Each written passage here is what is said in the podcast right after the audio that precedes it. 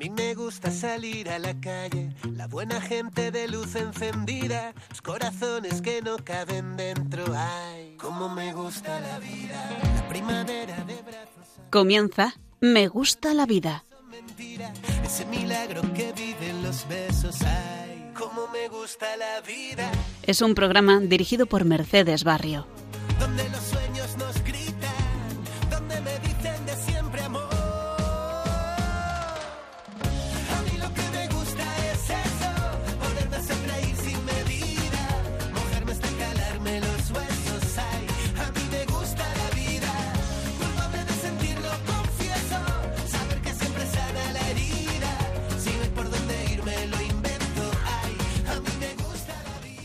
Buenas tardes, queridos oyentes de Radio María. Un martes más nos volvemos a encontrar con todos vosotros en nuestro programa Me gusta la vida.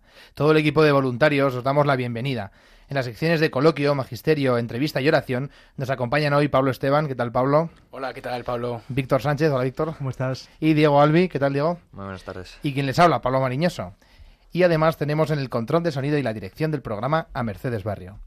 Queremos comenzar este programa comentando, o recordando más bien, que el viernes 11 de marzo de este año, la Corte Suprema de Texas en Estados Unidos puso fin a la última batalla legal contra la ley estatal Latidos del Corazón, dejando vigente una de las leyes pro vida más sólidas de la nación, la llamada Ley del Latido Fetal, pues permite restringir los abortos tras detectarse el latido fetal. Esto hace pasar de la prohibición del aborto a partir de la semana 24 y 28, en que se considera que un feto puede sobrevivir fuera del útero, a defender legalmente la vida del bebé desde la sexta semana de gestación, en que ya se puede detectar el latido fetal. Esta es la legislación provida más exitosa en 50 años, en Estados Unidos desde luego, pero posiblemente en todo el mundo. Por eso, en este programa vamos a tratar este tema de crucial importancia y que es capaz de salvar vidas. Contaremos para ello con diversos textos del Magisterio que comentaremos, y especialmente con la entrevista a una ginecóloga de Madrid que lleva muchos años ayudando a mujeres con embarazos complicados y es testigo de esta verdad, la doctora Sonsoles Alonso. Pero antes de comentar el Magisterio de la Iglesia sobre este tema, vamos a escuchar una canción de Nana Daconte que se, que se llama ¿En qué estrella estará? para no olvidarnos nunca de esos niños que no han tenido la oportunidad de vivir. Escuchemos.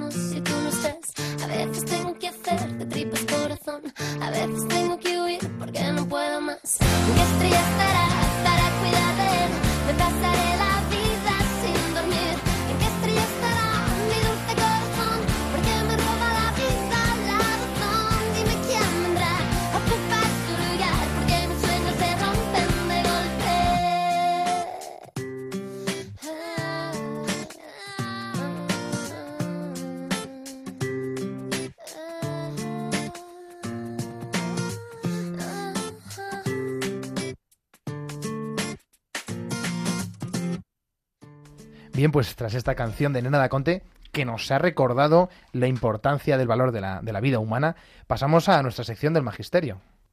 Sí, Pablo. Pero antes vamos a leer un párrafo de una investigación científica de un equipo financiado por la Fundación Británica del Corazón en la Universidad de Oxford. Es un artículo publicado en 2019 en la revista eLife y explica que se ha demostrado un latido más temprano del corazón en embriones de ratón, que si se extrapola al corazón humano, sugiere un latido tan pronto como 16 días después de la concepción. En el estudio, los investigadores observaron el corazón de ratón en desarrollo y descubrieron que el músculo comenzó a contraerse tan pronto como se formó la media luna cardíaca, una etapa temprana en el desarrollo del corazón. En ratones, esta media luna se forma 7,5 días después de la concepción, lo que equivale al día 16 en el embrión humano. Anteriormente se pensaba que el corazón comenzaba a contraerse una etapa más tarde, cuando el corazón aparece como un tubo lineal. El corazón es el primer órgano que se forma durante el embarazo y es fundamental para proporcionar oxígeno y nutrientes al embrión en desarrollo. El proceso de desarrollo del corazón está muy conservado entre las especies de mamíferos, lo que significa que estos hallazgos pueden aumentar considerablemente nuestra comprensión de cómo se desarrolla el corazón humano. Bueno, es impresionante esta noticia, Pablo. ¿A ti qué te parece? Pues hombre, la verdad es que al final eh, es un gusto no solamente en el tema de la vida, sino un poco en general en todos los temas ¿no? en los que se mezcla un poco eh, la ciencia con la fe y en el que pues la, la Iglesia Católica tiene unas opiniones, como, como lo que pasa es que al final la ciencia eh, acaba, acaba dando la razón a esas opiniones que la Iglesia y, y al final el sentido común ya, ya de alguna manera habían anticipado, ¿no? Entonces, qué gusto que algo que los médicos pro vida y que, y que los que pues los que hemos defendido esta causa hemos hecho siempre, que decir que el ser humano es un ser humano desde el, desde el minuto uno de la concepción, vemos cómo se va confirmando poco a poco por los hallazgos científicos. Efectivamente, Pablo, es increíble eh, cómo, en este caso del aborto, pero en muchos más, eh, el Señor es el arquitecto del universo, es decir, es el, es el que ingenió todo esto, el que creó, ¿no? Y no solo, no solo en esto, sino también en, en los evangelios y la verdad. Sobre todo esto da mucha confianza, bajo mi punto de vista, a la hora de debatir con amigos que no, que no tengan fe o con otras personas. Da la seguridad de que, aunque no sepamos todos los argumentos en este momento, estamos de parte de la verdad. Sí, es, es me viene a la cabeza no esta una frase que no me acuerdo a quién la leí o a, a quién la escuché que decía que, que lo que los científicos no empiezan a investigar empiezan a investigar y en los primeros estadios de la ciencia muchas veces pues se critica la postura de la iglesia o la, postura de la religión y después de 20, 30, 100, 200, 300 años al final llegan a la respuesta en la que la iglesia ya llevaba sentada y enseñando los últimos tres o cuatro siglos. Entonces bueno pues esto nos llena de alegría y como bien dices tú Víctor nos ayuda a seguir adelante porque al final tenemos la verdad de nuestra parte Bueno, es que una vez más nuestro mejor argumento nos lo dan ellos mismos, ¿no? ¿Cuántas veces hemos dicho que hay vida desde la concepción, desde el primer minuto, has dicho tú, ¿no, Pablo? Y es verdad que el latido fetal, que aquí nos dice, pues se extrapola según este estudio de la Universidad de Oxford, pues en el día 16, que son apenas dos semanas después de- del acto sexual, ¿no? Sin que la mujer sepa ni siquiera que está embarazada, porque estos primeros síntomas aparecen muchas veces cuatro semanas, cinco semanas después, ya hay latido en el corazón. Y esto es impresionante, para saber que desde el principio, desde el principio de verdad, hay vida. Entonces, si os parece, ahora podemos comentar unos extractos del artículo de Waldo Romo Pérez de la Facultad de Teología de la Pontificia Universidad Católica de Chile, titulado El derecho a la vida en el magisterio contemporáneo. Dice así.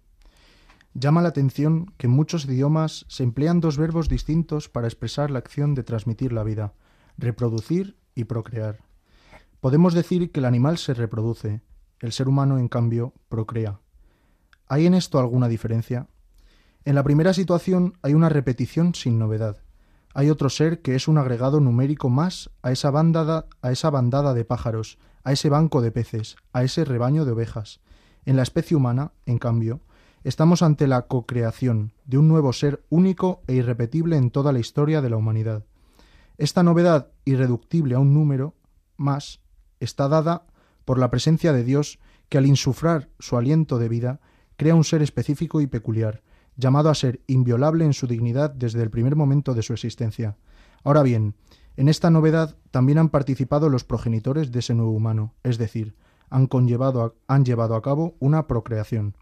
Desde la perspectiva creyente, cada ser humano es una novedad original, no una reproducción, desde su inicio. Algo nuevo ha surgido en el mundo que antes no estaba. Es lo que antes hemos llamado un ser único y repetible en toda la historia de la humanidad. Se empieza a comprender entonces por qué la enseñanza de la Iglesia es tan cuidadosa y exigente en el respeto a la vida humana naciente, y por qué pone una voz de alerta frente a la indebida manipulación del embrión humano. No estamos ante algo, sino ante un alguien. No estamos en presencia de un número, sino ante un nue- nuevo ser con una dignidad inviolable que no debe ser tratado como un objeto. La verdad es que un texto, un texto muy poderoso y, que dice pues muchas verdades que, que merece la pena desgranar. A mí, al final, me ha gustado pues, pues la idea principal del texto, ¿no? Que, que un, un nuevo ser único e irrepetible en toda la historia de la humanidad aparece desde el minuto uno de la concepción y esa diferencia con los animales, ¿no? Y qué bonito este programa que estamos hablando precisamente del latido, como precisamente el latido, el latido de, de- ese embrión, de, de ese bebé que, es, que acaba de ser concebido, es como, como, como llamar a la puerta, ¿no? Ese pom pom pom pom es un poco llamar a la puerta de ese nuevo ser único, irrepetible, y como al final poner el centro, ¿no? En ese, eh, como han hecho con esta legislación en, Estados Unidos, poner el, foco, escuchar ese latido, es escuchar un poco esa, esa llamada de alguien que está entrando nuevo que, y, que, y que está llamado por Dios a hacer algo único y repetible. Fíjate, Pablo, no sé si te acordarás, pero hace un par de días estábamos tú y yo por la carretera y te acuerdas que nos cruzamos un ciervo y luego otro ciervo y luego otro ciervo y la verdad que eran preciosos. El primer ciervo era precioso, el segundo también, pero ya cuando habíamos visto 25 ciervos llegamos a la conclusión de que eran todos iguales, ¿no? Pues esta es la diferencia del ser humano. Que hay un humano, otro humano, otro humano, 25 humanos, 25.000 millones de humanos y sin embargo ninguno es igual que el otro, ¿no? Y es cierto también, eh, impresionante, y desde luego impresiona mucho, eh, cómo Dios, dándole libertad al ser humano, quiere hacerlo partícipe de su obra creadora. Es decir, el, el ser humano tiene un papel fundamental en la, en la obra de Dios. Y de hecho, por eso llamamos, por eso decimos que los progenitores son co-creadores. O sea, la a mí me impresiona mucho la importancia que da el Señor eh, y lo que confía en el papel que podamos jugar las personas en el desarrollo del plan que tiene él para su historia.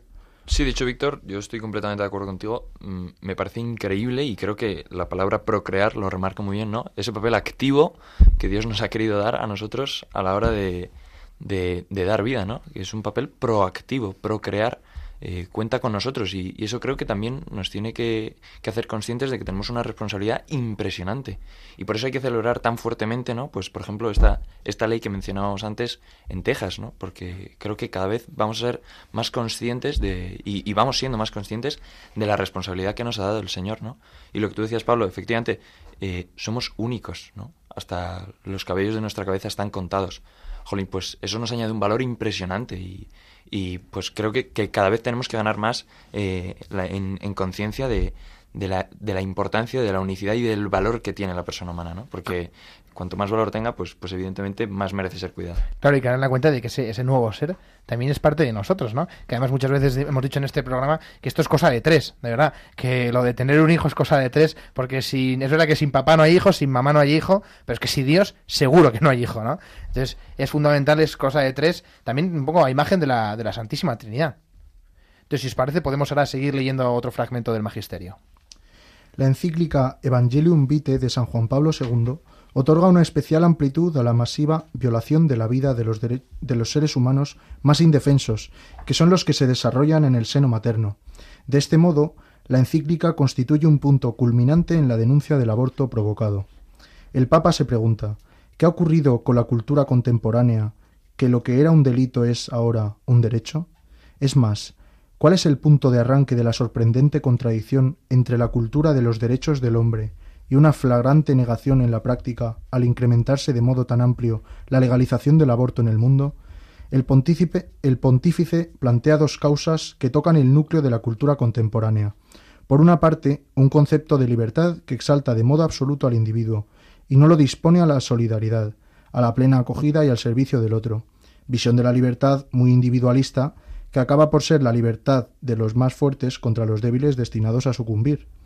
Con esta concepción de libertad, la convivencia social se deteriora profundamente, ya que la persona se comporta en términos de, au- de autonomía absoluta y radicalizada. Desaparece así toda referencia a valores comunes y a una verdad absoluta para todos cayendo en las arenas movedizas de un relativismo absoluto. Entonces todo es pactable, todo es negociable, incluso el primero de los derechos fundamentales, el de la vida. Por otra parte, el Papa va más allá de esta idea perversa de la libertad, para llegar a la raíz más profunda de la lucha entre la cultura de la vida y la cultura de la muerte. El eclipse del sentido de Dios y del hombre, característico del contexto social y cultural dominado por el secularismo, quien se deja contagiar por esta atmósfera, entra fácilmente en el torbellino de un terrible círculo vicioso. Perdiendo el sentido de Dios, se tiende a perder también el sentido del hombre, de su dignidad y de su vida. La conclusión del documento en esta parte es un solemne pronunciamiento en contra del aborto, procurado, que se expresa en estos términos. Por tanto, con la autoridad que Cristo confirió a Pedro y a sus sucesores, en comunión con todos los obispos, declaro que el aborto directo, es decir, querido como fin o como medio, es siempre un desorden moral grave en cuanto a eliminación deliberada de un ser humano inocente.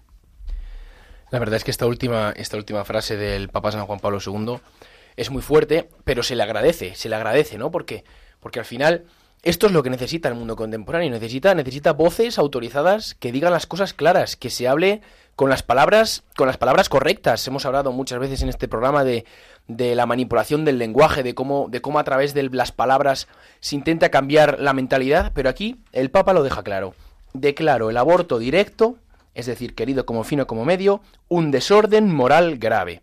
Y lo dice con todas las palabras, aborto, no dice interrupción voluntaria del embarazo, y no dice es una cosa que, bueno, depende, no, no, no, el aborto es un mal y es un desorden moral grave.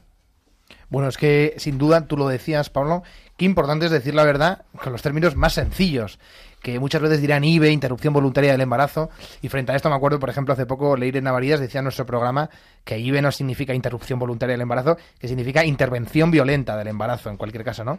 Pues decir la verdad con la misma astucia que ellos, muchas veces con la misma perspicacia, decirles la verdad a la cara, porque la verdad muchas veces no hace falta, no, no necesita de nuestros histrionismos, necesita de nuestra sencilla defensa. Sobre todo es muy importante, bajo mi punto de vista, que los católicos tengamos muy presente la parresía. Es decir, que todo el mundo tiene, todos los católicos tenemos que decir las cosas claras, las, llamar a las cosas por su nombre, ¿no? Eso le pasó a Jesucristo, por ejemplo, en, en, el Evangelio de San Juan, capítulo 6, cuando habla de la Eucaristía, ¿no? Que él dice, también vosotros me vais a dejar.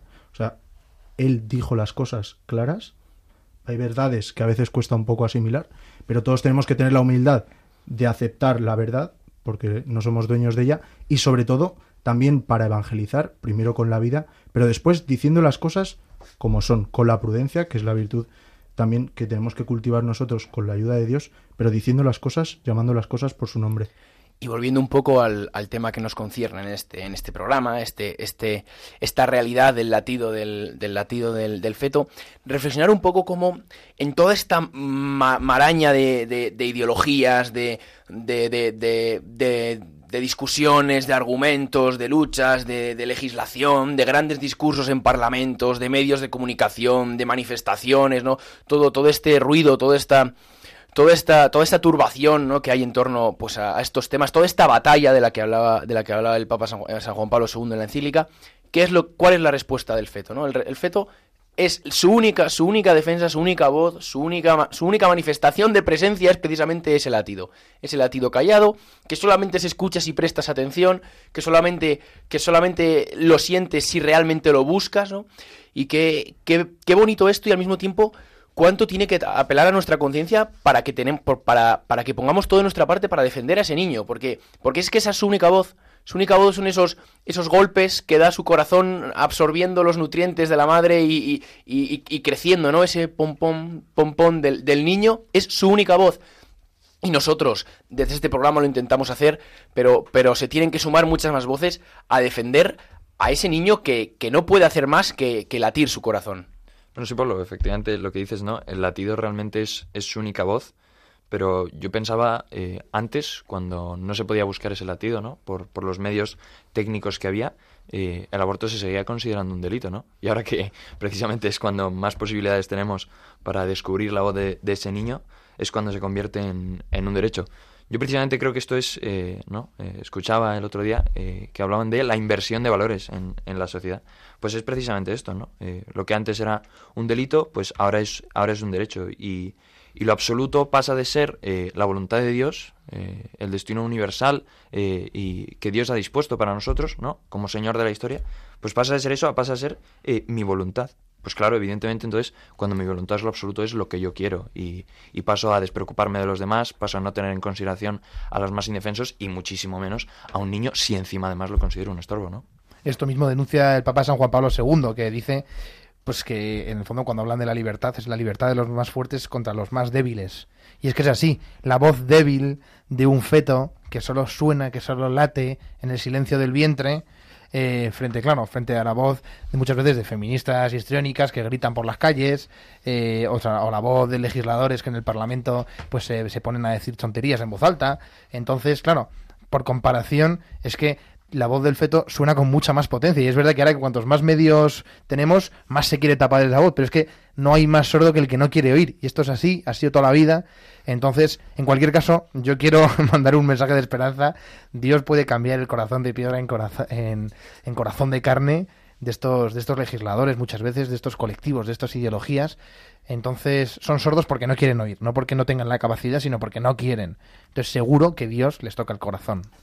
Pues eh, efectivamente, Pablo. Yo recogiendo un poco el testigo de lo que decía Diego sobre cómo eh, parece que algunas cosas eh, se nos revelan a los afortunados que hemos nacido en estos últimos tiempos, ¿no? Él hablaba de, del aborto, de- del, latido, ¿no? Cómo ahora se puede de- detectar.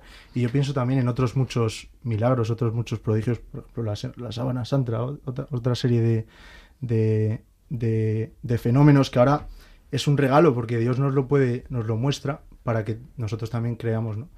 Y estaba pensando sobre todo la maravilla, que no sé si a veces nos paramos a pensar, la maravilla de lo que es el ciclo en el desarrollo embrionario. Me parece una pasada. Mi novia eh, tiene ahora, eh, hace, un, hace un par de meses, pusieron unos, unos pájaros, un huevo en, en, un, en, un- en una, una pequeña planta que tienen eh, al otro lado de la ventana y han estado siguiendo todo el proceso, ¿no? Pusieron hasta seis huevos, vieron nacer a los, a los polluelos. Y la verdad que es una maravilla ver el milagro de la vida, ¿no? Que es que tenemos que dar gracias a Dios por la vida, por la maravilla. Cuanto más el hecho de, de que, de que nazca un ser humano con cuerpo y alma, ¿no? Es una, es una, es una pasada.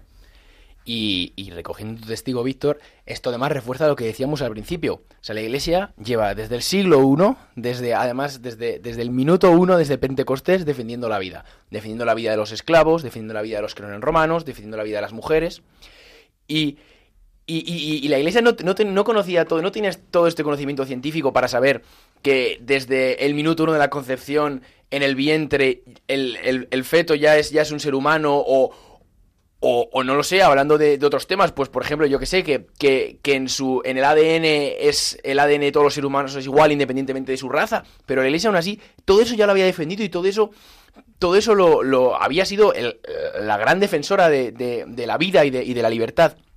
Y una vez más se refuerza esto que comentábamos al principio, de que cuando la ciencia, dos mil años después, llega, demuestra lo que la Iglesia lleva defendiendo, lleva defendiendo los últimos dos mil años, ¿no? Entonces, tú comentabas lo bonito, lo, lo, lo, lo- lo maravilloso, lo, potente que es estudiar en profundidad, estudiar en profundidad el ciclo, de, el ciclo embrionario de un, de un polluelo, el ciclo embrionario de un bebé, pues a lo mejor es el momento de, de sacar a luz todo ese conocimiento que no, se, que no se tiene o que no se quiere no se quiere profundizar en él y demostrar que la vida es vida desde el minuto uno de la concepción. Sí, es que es precisamente eso lo que dice la Iglesia, ¿no? Y también creo que tenemos que poner en valor, pues, eh, esa, esa acción de la Iglesia, pero, pero no es la Iglesia en tanto que Iglesia, sino Iglesia en tanto que Espíritu Santo, ¿no? Eh, porque los conocimientos técnicos de, de la Iglesia primitiva, me atrevo a decir que eran hasta inferiores de, de los que pudieran tener los literatos, los educados, los alfabetos de la época, ¿no? Eh, pero claro, es que teníamos el Espíritu Santo detrás y lo seguimos teniendo. Y eso es lo que nos tiene que dar también confianza y esperanza, que, que es que no somos nosotros, que es que es Dios. Precisamente que no somos nosotros, precisamente que no somos capaces de todo. Lo decías tú, Víctor, ¿no? Ese, ese huevo que crece, esos polluelos que crecen y que no dependen de nosotros, en los que no hemos intervenido para nada, precisamente porque la vida no es negociable, que es una de las cosas que dice en este texto San Juan Pablo II, ¿no? En, en Evangelium Vitae. Es que la vida no es negociable, no se puede pactar en este constitucionalismo donde todo cabe en un marco jurídico, en una jurisprudencia, en un positivismo. No, no, oiga, no. Es que la vida no es negociable, es que el comienzo de la vida no es negociable. No lo puede decir, por supuesto, no lo puede decir una, una diputada histriónica y por supuesto tampoco lo puede decir un médico. Es que ni siquiera un médico. Eh, la vida la ha decidido Dios y es una cosa que no es negociable. Yo así, como, como anécdota, también mencionar a, a los santos, ¿no? Los santos lo que se emocionan con la creación, con la vida, con las nuevas, con la, con la creación de una nueva vida también, ¿no? Me, me viene a la mente una anécdota de, de San Ignacio de Loyola, que cuando ya era mayor en Roma eh, no podía pasear, no podía salir de, del- de donde se hospedaba, porque se quedaba llorando con la creación, salía al patio, miraba las flores y decía, no, no gritéis tanto que ya os oigo, ¿no? Y se, y se emocionaba de la creación. Es, un, es una maravilla y, es un milagro eh, de Dios, ¿no? Que nos pone, eh, nos pone a nosotros en un, en un lugar muy pequeño, muy pequeño ante la, la obra maravillosa de sus manos, ¿no? Pues está en nuestra mano, desde luego, aceptar, amar y cuidar sobre todo esta obra, esta obra gigantesca que Dios nos ha regalado. Y si ahora os parece, pues vamos a terminar estos comentarios y la tertulia con la canción de Axel llamada Celebra la vida, porque el corazón humano es la imagen más cercana y concreta que tenemos de la vida, un corazón que está vivo, latiendo con fuerza, es siempre manifestación de la fuente de vida que está dentro de nosotros y que anhela disfrutar dándose a los demás, como dice la canción. Escuchamos. No sé si soñaba, no sé si dormía. Y la voz de un ángel dijo que te diga, celebra la vida.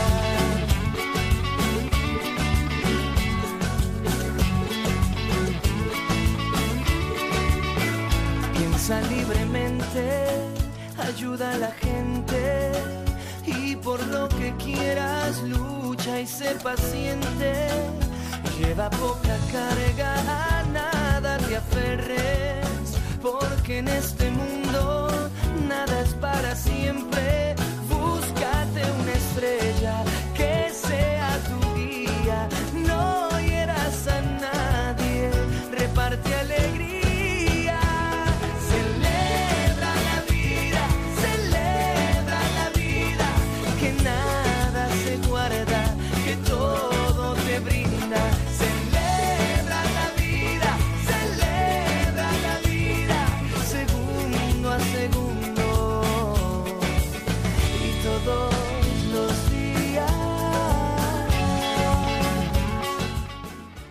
Bueno, pues tras esta canción de Axel, Celebra la vida, que nos ha invitado a, pues, a vivir la, la vida con alegría y defenderla desde la concepción, seguimos en nuestro programa Me Gusta la Vida con nuestros colaboradores habituales, con Pablo Esteban, Víctor Sánchez, Diego Albi, Mercedes Barrio, nuestra directora, y quien les habla, Pablo Mariñoso, en este programa sobre el latido fetal como medio para salvar vidas. Y justamente de esto, de salvar vidas mediante los medios médicos que tenemos para escuchar el latido de los bebés, sabe mucho quien hoy nos acompaña telefónicamente en el programa. Se trata de la doctora Sonsoles Alonso, ginecóloga que trabaja en el hospital MD Anderson desde hace 12 años y lleva 15 años asesorando a mujeres con embarazos complicados y en riesgo de aborto. Ella es profesora de seminarios de bioética en la Universidad Francisco de Vitoria y está recién llegada de Estados Unidos donde se ha acreditado en naprotecnología, un tema que ya hemos hablado en este programa, en esta casa. Muchas gracias por estar con nosotros. Muy buenas tardes, doctora Sonsoles. Hola, buenas tardes. Muchas gracias a vosotros por la invitación a participar en este programa. Muchas gracias. Pues necesitábamos ayuda de alguien que supiera de este tema porque sin duda es siempre un placer tener a profesionales. Y la primera pregunta va a ir pues bastante en la línea de lo que hemos hablado del latido fetal. Eh, Pues es que es el primer, el corazón, perdón, es el primer órgano que se, que se forma en el ser humano. De hecho, cuando aparecen los primeros síntomas del embarazo, hablábamos antes en el programa, el latido fetal ya se puede escuchar. Entonces, a usted que ha escuchado la vida, le quería preguntar, ¿a qué suena la vida? Pues mira, la, la vida la, la vida suena a vida, ¿no? Eh, La, la vida habla, habla por sí misma, ¿no? Y bueno, pues los ginecólogos tenemos la suerte de disponer de, de esa herramienta, que son los ecógrafos, que realmente son una ventana, ¿no? Que nos permite mirar el, el vientre de las madres, ¿no? Entonces, bueno, pues como comentabas, eh, efectivamente el corazón ya empieza a formarse en los primeros días del desarrollo embrionario y el latido cardíaco en realidad a partir del día 21 del desarrollo embrionario puede haber actividad eh, cardíaca. Es verdad que esa actividad cardíaca no la podemos ver hasta más adelante. Entonces es más o menos a las 5 o 6 semanas de gestación cuando mediante una ecografía vía transvaginal vamos a poder ver ese latido cardíaco. Eh, yo siempre digo que bueno pues que un embrioncito eh, de 5 o 6 semanas que apenas mide unos milímetros el corazón realmente ocupa casi dos tercios de esa dimensión de- del embrión. Y lo que digo yo siempre en mis charlas es que bueno que, un embrión de 5 o 6 semanas es todo corazón. Y es que es así no y lo podemos ver en las ecografías. Y mediante un cursor especial podemos poner em, eh, eh, ese ponemos el cursor encima del latido de- vamos del corazón. Y podemos escuchar ese latido cardíaco que normalmente tiene una frecuencia de 100, 120 latidos por minuto, o sea que va muy deprisa y con muchísima vitalidad. Y bueno, pues eso nos permite enseñar a las mujeres, pues cuando están embarazadas de poquito tiempo, cómo ya dentro de ellas existe una vida en crecimiento. Qué bonita esa expresión, ¿no? De, del feto como todo corazón. Y precisamente sobre esto, frente a todos aquellos que desacreditan la vida, pues que existe vida desde la concepción, imagino que el latido fetal es el mejor de nuestros argumentos, ¿no? Porque a veces parece que no hay más sordo que el que no quiere oír, porque ahí está desde el principio, ¿no? Efectivamente, efectivamente es un argumento de que, de que hay vida. Eh, pero bueno, es verdad que como se ha argumentado otras veces que es vida pero no humana, bueno, pues eso realmente casi que se argumenta desde mucho antes, ¿no? Desde la concepción, porque desde la concepción, mm, vamos, mm, es algo como muy científico y básico realmente para todo el mundo. De la unión de un gameto femenino, el óvulo, de un gameto masculino, el espermatozoide, de la especie humana, solamente puede surgir un embrión de la especie humana. Por tanto, además del latido que indica que hay vida, pues sabemos que es una vida humana. ¿no? Entonces, bueno, pues argumentos científicos, lógicos y que además se pueden visualizar gracias a las ecografías, claro. Vida humana que además es única e irrepetible, ¿no? Qué importante es muchas veces que los médicos pues nos, tras- transmitáis esta unicidad de la vida que hablábamos antes. Antes hablábamos, por ejemplo, en el programa, cómo los animales, pues sí, son impresionantes, un, un ciervo es preciosísimo, pero después un ciervo detrás de otro son todos iguales, ¿no? Pero imagino, ¿no? La suerte de poder ver, pues, uno y otro seres humanos que son tan distintos, tan radicalmente distintos.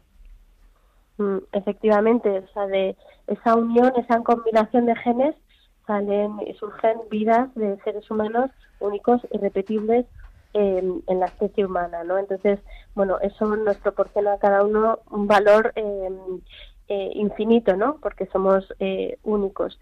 Eh, pero bueno, es verdad que esto es difícil de ver en la sociedad actual en la que bueno pues eh, por ejemplo en las técnicas de reproducción asistida pues eh, se crean no tantos embriones que, se acumulan de forma bueno pues eh, masiva no congelados y cómo se pierde esa visión antropológica no Eh, lo que es cada cada uno de esos embriones no entonces, bueno, pues eh, de nuevo eh, intentamos eh, utilizar los argumentos científicos, ¿no? De cómo cada uno de esos embriones son, son únicos de la especie humana y deben tratarse con el respeto, por supuesto, que lo merecen.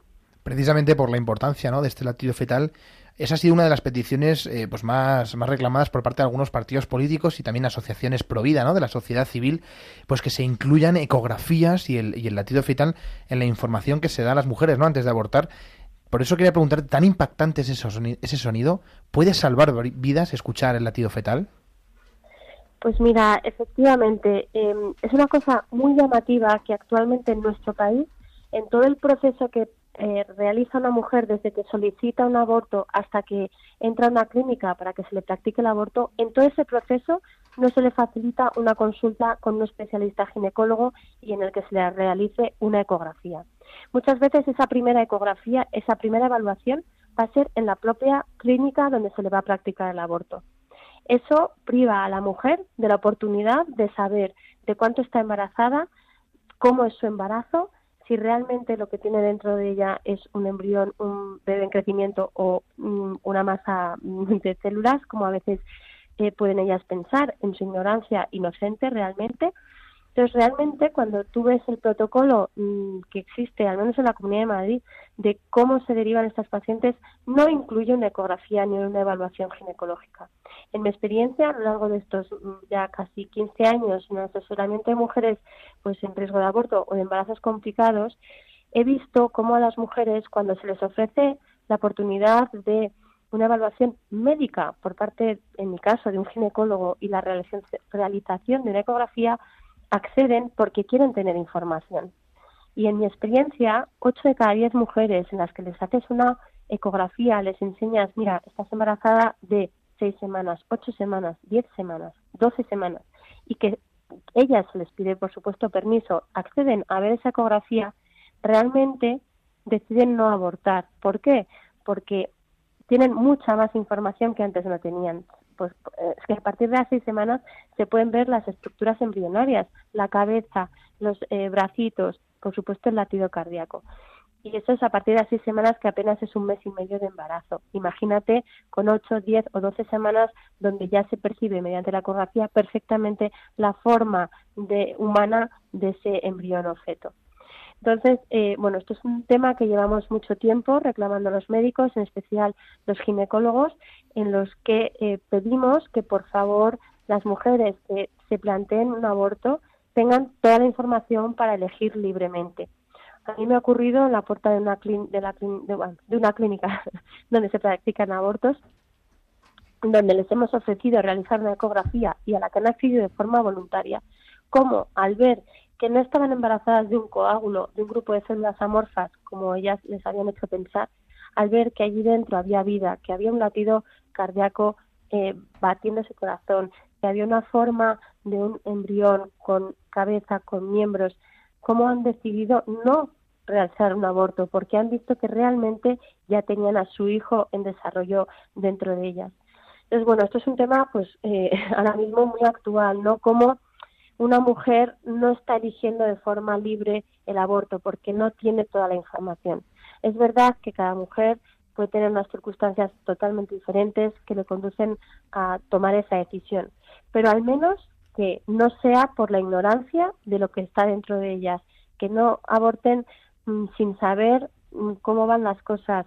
O sea, me ha llegado a ocurrir hacer una ecografía a una mujer que pensaba que iba a abortar un coágulo de, células, un grupo, como dicen, ¿no? Así como algo sin sentido, de hacer una ecografía y ver que estaba embarazada de dos embrioncitos de gemelos y se veía perfectamente el latido de los dos, entonces pues decidieron entrar. ¿Por qué? Porque para ella cambió de estar embarazada de algo sin forma o sin vida a tener dos hijos vivos en su interior, ¿no? O sea, tan es así lo que están ciegas las pobres en su ignorancia porque se les priva de este de este bueno privilegio que es hacerse una ecografía pues tan importante es que puede influir en su decisión no entonces bueno pues ahí mm, intentamos defender esa libertad para que la decisión sea eh, realmente la adecuada no Una súplica que en el fondo es decir la verdad a estas mujeres, ¿no? Sobre esto mismo te quería preguntar qué es la ambulancia Provida, que es una ambulancia, ¿no? Que se que está en, la- en las puertas de algunos abortorios, pues sencillamente ofreciendo lo que lo que no ofrecen a estas mujeres, ¿no? Sí, efectivamente, bueno, se llama, es la ambulancia de la mujer eh, y efectivamente pues lo que hacemos es eh, ofrecerles un asesoramiento que simplemente, bueno, pues de mujeres, pues como he contado, ¿no? Hace- alguna circunstancia que ha ocurrido y bueno, pues para que no, no entren sin tener toda la información. Entonces ahí estamos, se les ofrece, eh, por supuesto, con todo el respeto, siempre nos acercamos con todo el respeto del mundo, porque una mujer que se acerca a una clínica a abortar es una mujer con muchísimo sufrimiento, es una decisión muy difícil y siempre nos acercamos con el, el mayor respeto posible. Entonces lo que les ofrecemos es pues que puedan tener un rato de aclarar dudas con un médico, con un ginecólogo, que en esa ambulancia de la mujer hay un ecógrafo, que tienen la oportunidad de saber cómo van las cosas y que, y que bueno, pues que ahí estamos para, para apoyarles en todo, ¿no? Y bueno, pues efectivamente eh, allí estamos y bueno, es verdad, bueno, pues que a lo mejor a lo largo de la mañana pueden acceder y, y les puede interesar a una o dos mujeres, pero realmente, bueno, pues con una vida que se salve, con una madre que ya haya decidido no entrar en esas clínicas y seguir adelante con, con esas vidas, pues ya la ambulancia mujer tiene, tiene cumplida su misión. ¿Qué reflexión te genera el hecho de que, de que estas ecografías pues tengan que ser ofrecidas pues por la ambulancia de la mujer, por organizaciones, por, por asociaciones pro vida y no por el Estado? Bueno, pues porque pues la, verdad es que como decía antes, ¿no? Pues que es que es una pena, ¿no? Porque al final eh, lo que lo que muestra esto es que realmente todo el tema alrededor del aborto eh, de la mujer, bueno, pues no mm, no está eh, resolviendo un tema de salud de la mujer. Esto, bueno, pues lo estamos viendo ahora, ¿no? Eh, cómo está partiendo de un ministerio que no es el de sanidad, sino que es el de igualdad. Entonces, bueno, se vincula siempre a un tema ideológico, sin darse cuenta de que realmente el fomentar que una mujer aborte, el fomentar, como está ocurriendo ahora, que una adolescente aborte, es un atentado clarísimo contra la salud de la mujer. Entonces, hasta que no entendamos esto, no vamos a proteger a nuestras mujeres de la práctica de un aborto, de que se practique un aborto. Entonces, eh, si lo entendiéramos como el aborto es lo último que debe ocurrir cuando hay un embarazo no deseado, inesperado, hasta que no entendamos eso, no va a cambiar la política de protección de la mujer frente a esta vulnerabilidad. Cuando esto lo entendamos, eh, una mujer que solicite un aborto por la razón que sea, que son infinitas como tantas mujeres hay en el mundo, eh, cuando entendamos esto, se les ofrecerá asesoramiento psicológico eh, social, sanitario. Y en el sanitario, que es el que yo represento, por supuesto que sea evaluada por un ginecólogo para ver cómo va ese embarazo y, por supuesto, la realización de una ecografía, ¿no? Y fíjate este delirio ideológico, ¿no? El que hablábamos que a veces meten ideología donde no la hay, porque es sencillamente vida, salud, ciencia, ¿no? A veces esto ha llegado a considerar pues que ofrecer eh, un servicio médico como es una ecografía gratuitamente incluso se llega a considerar acoso, ¿no? ¿Qué opinas de esto? Pues mira, esto ya eh, pues es un tema efectivamente que, que sale mucho eh, en las discusiones, ¿no? Y es que con- se considera que enseñar la ecografía a una mujer que ha decidido abortar es torturarla, ¿no? Como diciendo, mira lo que vas a hacer, mira, vas a matar a tu hijo. Entonces, eso es una forma de verlo y la otra es la que estamos exponiendo, ¿no? Es eh, privar a una mujer de toda la información también para mí es una forma de acoso, ¿no? Y de y de mm, privarla de elegir libremente. Uno elige libremente cuando tiene todas las opciones y toda la información encima de la mesa. Como no está actuando una mujer libremente es cuando le van a hacer una ecografía y le giran la pantalla no vaya a ser que cambie de opinión, ¿no? Y luego, en embarazos posteriores, por ejemplo, una mujer que aborta a un niño de 12 semanas se da cuenta en un embarazo posterior que sigue adelante cuando va a su control del primer trimestre, le hacen una eco de 12 semanas y dice, anda, pero si mi hijo tiene forma humana y es y yo he abortado una, una persona, ¿no? Un hijo así. Y eso es un drama tremendo, ¿no? Entonces, bueno, es verdad que se ha considerado, bueno, pues que enseñar las ecografías es torturar a una mujer en una situación eh, crítica, ¿no? Y en la que es muy vulnerable. Entonces, yo lo único que hacemos nosotros y por lo que yo estoy luchando y pedimos, ¿no? Es que esa ecografía sea una oportunidad para todo el mundo, eh, que haya igualdad, es decir, que todo el mundo pueda hacerse esa ecografía previa a la realización de un aborto para saber eh, cómo van las cosas, ¿no? Y de hecho diría, no, no tanto para torturar, sino por un tema sanitario, es decir, cuando yo voy a hacer una intervención, ¿no? Yo me dedico a tumores, ¿no? A- o a patologías del aparato genital femenino, ¿no? Cuando yo voy a hacer una operación, siempre hago una prueba diagnóstica antes, ¿no? O sea, y mido las cosas y de cuánto estamos y qué vamos a hacer, ¿no?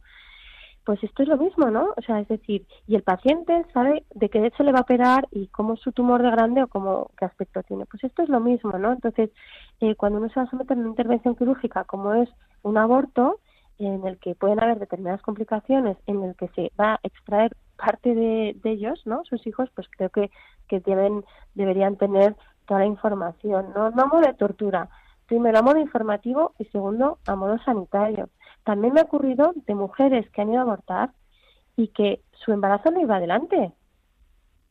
No sé si conocéis la, la gestación que se llama huevo güero, que son gestaciones anembrionadas en las que no se ha no se ha visto un desarrollo embrionario. Pero han entrado y, y, y se les iba a practicar un aborto y yo les he dicho, mira, es que parece que tu embarazo ya per se no va a seguir adelante porque va a acabar en un aborto espontáneo.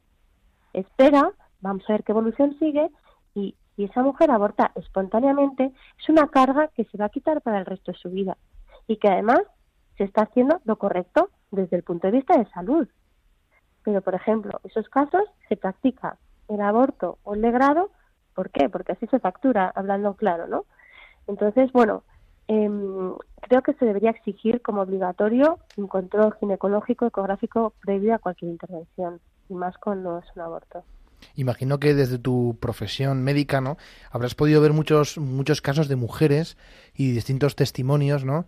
Cuyo tan solo ese latido fetal eh, pues ha conseguido cambiarles su visión. Antes hablábamos en el programa, Pablo decía que, que el latido fetal a veces es como un- el bebé llamando a la puerta, ¿no? Ese golpecito, ta, ta, ta, ta, que en el fondo es como un bebé llamando a la puerta, es el único aliento de su existencia, ¿no? Entonces, no sé si nos podrías contar algún testimonio, ¿no? De cómo este, este pequeño tata, esta pequeña llamada a la puerta ha podido cambiar la vida de una persona, incluso, bueno, de la madre y por supuesto de- del niño. Sí, efectivamente eh, así ha ocurrido, ¿no? Bueno, antes hablaba pues de más o menos eso, pues eh, el 80% de las mujeres que son correctamente asesoradas, incluyendo una ecografía, pues cambian de opinión, ¿no? Entonces, bueno, la verdad es que yo he vivido experiencias absolutamente, bueno, muy emocionantes, la verdad, en las que bueno, pues pones ese latido, mm, la mujer lo mira, lo escucha, eh, rompe a llorar, eh, se emociona y ve que realmente está allí su hijo, ¿no? Y bueno, pues efectivamente, pues eh, cambian de opinión. Entonces, bueno, podría contar muchas anécdotas porque porque esto ha ocurrido muchas veces, ¿no? Pero pero es verdad que, bueno, pues la verdad es que vivir eso en primera persona es muy emocionante, ¿no? Y, y, como muchas veces también eh, eh, el varón, ¿no? El padre de esa criatura, al escuchar ese latido y ver esa ecografía, es partícipe también de esto, ¿no? Porque esto es muy importante. Cómo el hombre se, se le desmarca de estas decisiones. Eh, yo también he vivido, ¿no? Como, como los padres a veces quieren seguir adelante y la mujer es la que decide que no, ¿no? Entonces, el participar de esta ecografía, ver también a su hijo el latido cardíaco, bueno, pues es algo que es, tan, que es de los dos, ¿no? Y entonces, eh, es una herramienta que nos permite también enseñarles a ellos eh, su hijo, ¿no? Entonces, bueno, pues la verdad es que es muy emotivo ver cómo se emocionan, cómo yo también digo muchas veces, es la presentación de su hijo, ¿no? Es decir, hasta ahora todo había sido eh, un test de embarazo, una rayita, un, ¿no? Entonces, eh, bueno, y hablo de mujeres que, que están en esa situación crítica de, abortar, ¿no? Entonces, como cuando acceden a hacer la ecografía y quieren mirar esa pantalla, es porque dentro de ellas hay algo que les dice, que, que no, no lo hagan, ¿no? Que hay algo que, que, que les dice, mira esa pantalla. Entonces, cuando quieren mirar y les enseñas ese embrión con su latido cardíaco positivo y, y, y gritando, lo que decías tú, ¿no? Llamando a la puerta, yo también siento como, mira, os estoy presentando a vuestro hijo, ¿no? Y es, es un momento realmente muy emocionante, muy emocionante. Y hay realmente pocas mujeres que después de ver eso eh, decidan seguir adelante con el aborto. Bueno, pues desde aquí, desde luego, animamos desde Radio María a que todo el mundo, pues eso, que haya ese compromiso con la verdad, de poder conocer, pues sencillamente lo que es el latido fetal, eh, conocer la verdad, dar los- las oportunidades, ojalá la, la legislación vaya en camino de, de poder dar la oportunidad a todas las mujeres, de que el Estado les dé esta, esta desde luego este, que no, antes has hablado de privilegio, que no, no tendría por qué ser un privilegio, desde luego las ecografías, tendría que ser un derecho, no el derecho a la muerte, no el derecho al aborto, el derecho a tener una ecografía, ¿no? Para poder, para poder escuchar el latido fetal, porque eso de verdad puede transformar vidas. Te, vamos a- te queremos agradecer mucho, eh, doctora Sonsoles Alonso, eh, tu presencia en Radio María, porque sin duda nos ha iluminado mucho sobre este tema y, y nos ha aportado mucha, mucha luz. Así que muchas gracias. Muchas gracias a vosotros, gracias.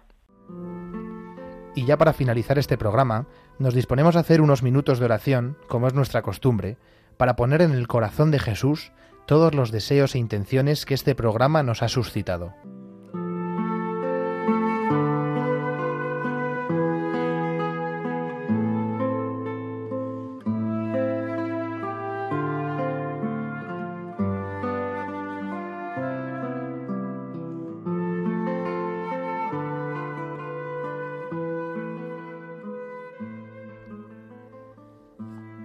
Sagrado Corazón de Jesús, venimos estos minutos de programa a poner a tus pies a todos los niños que están en este momento en el vientre de sus madres y están en peligro de ser exterminados por la terrible realidad del aborto. Por medio del corazón inmaculado de María, en ti ponemos toda nuestra confianza. Y aunque todo lo tememos de nuestra debilidad, todo lo esperamos de tu bondad. A tu corazón confiamos a todos los niños que están en periodo de gestación y a sus madres y padres. A tu corazón confiamos a los profesionales de la salud que, como la doctora Sonsoles Alonso, luchan por defender la vida con su profesión médica. A tu corazón confiamos las personas que trabajan en centros abortistas. Míralos a todos. Después, haz lo que tu corazón te diga. Deja obrar a tu corazón.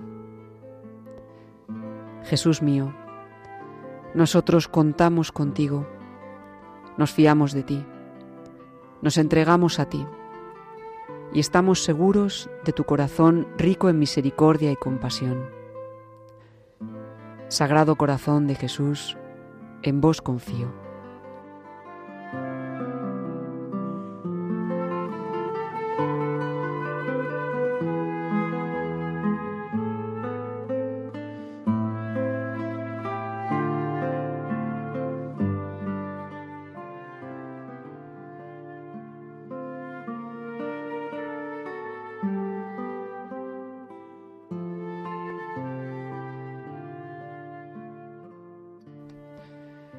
Señor Jesús, qué grande es una vida humana, tanto que tú quisiste hacerte uno de nosotros.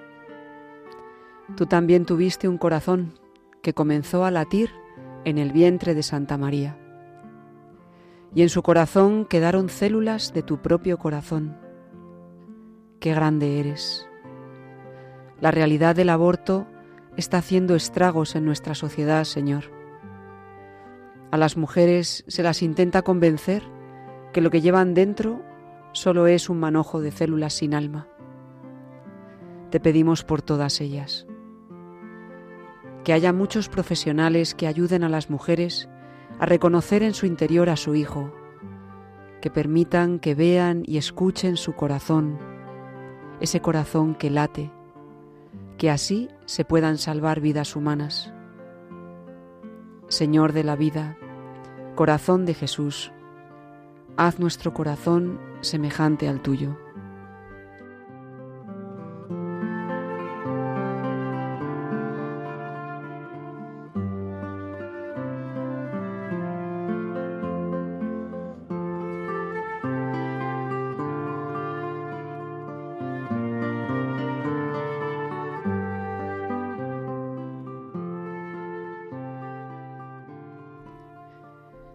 María, Madre del Amor Hermoso, dulce muchacha de Nazaret, tú que proclamaste la grandeza del Señor y diciendo que sí, te hiciste Madre de nuestro Salvador y Madre nuestra, atiende hoy las súplicas que te hago.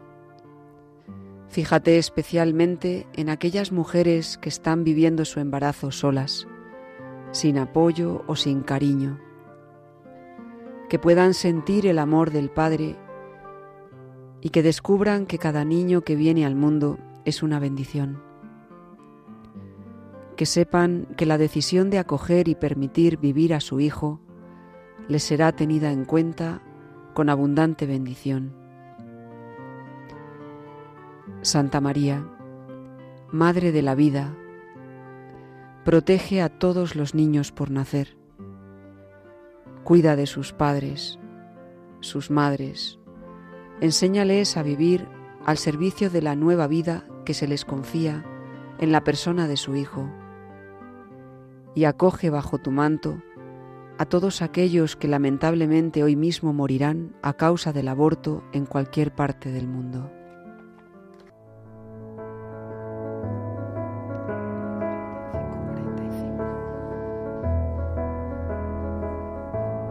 Jesús al contemplar en tu vida el modo que tú tienes de tratar a los demás. Me dejo interpelar por tu ternura, tu forma de amar nos mueve a amar.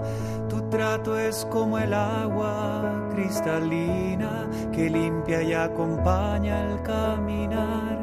Jesús, enséñame tu modo de hacer sentir al otro más humano, que tus pasos sean mis pasos, mi modo de proceder.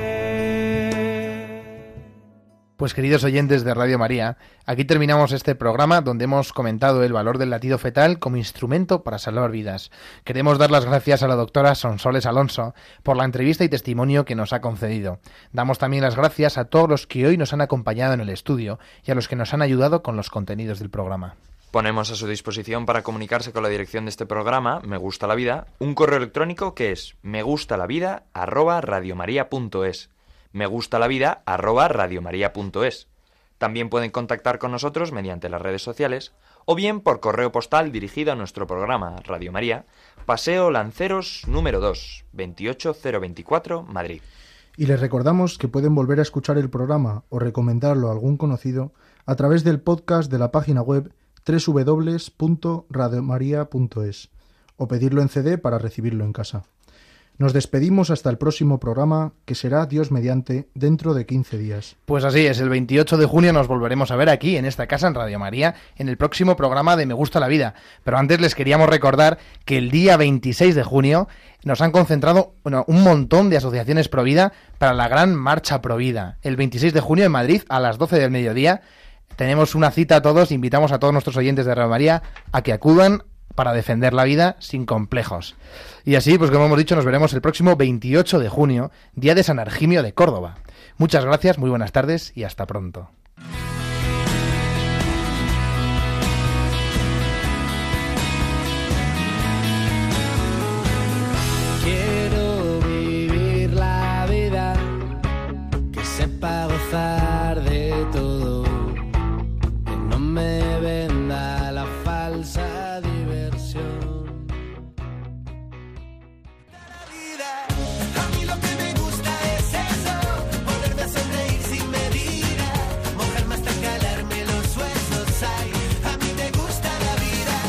Han escuchado Me gusta la vida con Mercedes Barrio.